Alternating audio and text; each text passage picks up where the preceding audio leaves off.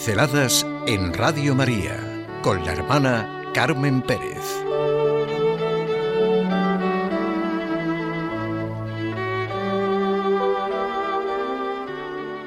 Fabridad hoy. Es que me gustan mucho los libros de este escritor convertido, que ya saben que viene desde Nietzsche, desde el lirismo, a su encuentro con Cristo.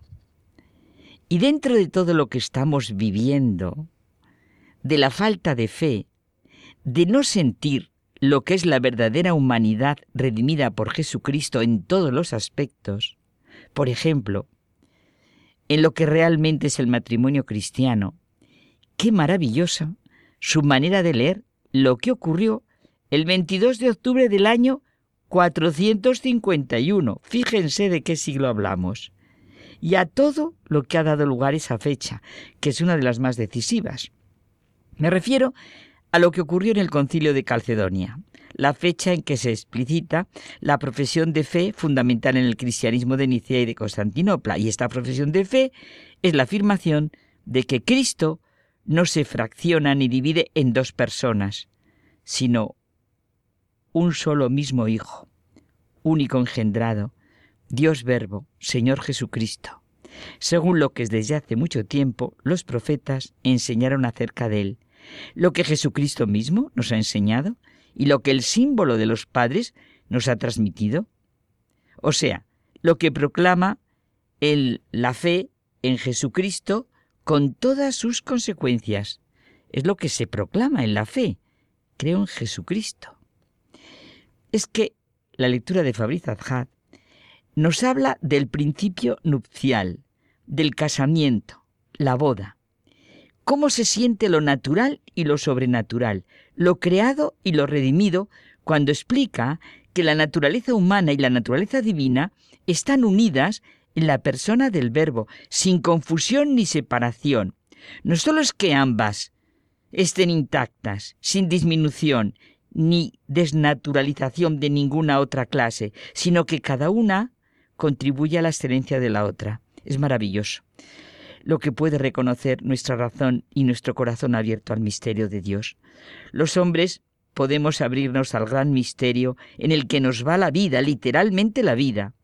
Creemos en el Verbo, que es tanto más divino cuando se encarna. Creemos en Jesús, que es tanto más humano por ser también Dios. Desde este punto de vista, la profesión de fe del concilio calcedoniano nos pone de manifiesto un principio nupcial. Es un principio nupcial porque la unión de las naturalezas, humana y divina, en la única persona de Cristo, encuentra su primer símbolo en el abrazo conyugal del hombre y la mujer. ¿Qué perspectiva tiene todo desde la fe? ¿Cómo se enriquece y se potencia toda la realidad de lo creado y de lo humano. Cómo se abre y se ensancha todo el horizonte. Cómo se ve lo que puede ser un auténtico matrimonio, el sacramento del matrimonio. La fidelidad, el amor, la gratuidad, la gratitud, el respeto, todo lo que engrandece la relación humana de hombre y mujer, de padre y madre, de hijos, de familia, cobra su dimensión trascendente, remite a Dios, al Creador, al Redentor. Creo en Dios Padre. Es lo que dice San Pablo cuando habla del matrimonio. Por eso dejará el hombre a su padre y a su madre y se unirá a su mujer, y los dos harán una sola carne. Gran misterio es este. Lo digo respecto a Cristo y la Iglesia. Las nupcias del hombre y de la mujer en la habitación común significan las nupcias de la divinidad y la humanidad en el verbo hecho carne. Tampoco en este caso una absorbe a la otra, sino que en la relación se realza su identidad. La mujer es tanto más femenina por unirse al hombre, y por unirse a la mujer el hombre es tanto más viril. Nada es contrario en la naturaleza. La identidad de uno potencia la belleza del otro.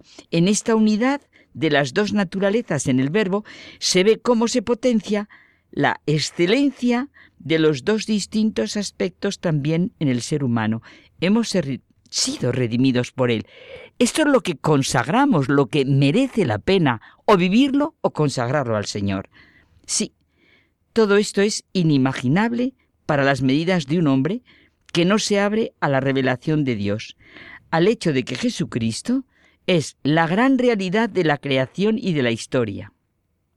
La fe, el creer en un Dios personal, que establece una relación personal y plena con el hombre, lo transforma todo, llena de vida y de sentido todo, desde el abrazo nupcial, la auténtica forma de vivir la sexualidad o de consagrarla que decíamos, hasta las dificultades de la vida diaria, las contrariedades y sufrimientos. Y desde Él, desde Jesucristo, con su doble naturaleza divina y humana, todo cobra una nueva dimensión, como es en este caso el matrimonio, la familia, la virginidad por el reino de los cielos. Todos son tiempos de la misma partitura hecha por Dios. Cristo no es solo hombre, ni solo Dios, ni semihombre ni semidios. Se romperían las nupcias de lo verdadero, de lo bueno, de la vida. El mensaje es divino, lo es. Como es divino y humano lo que vivimos en los sacramentos, en las señales exteriores que Jesucristo nos dejó de este principio nupcial que se pone de manifiesto en toda la vida. Otra dimensión más de lo absurdo del dualismo en la vida. Tenemos apoyos como Fabriz Azhaz para vivir a la luz de Cristo, de Jesucristo, nuestro camino, nuestra verdad y nuestra vida.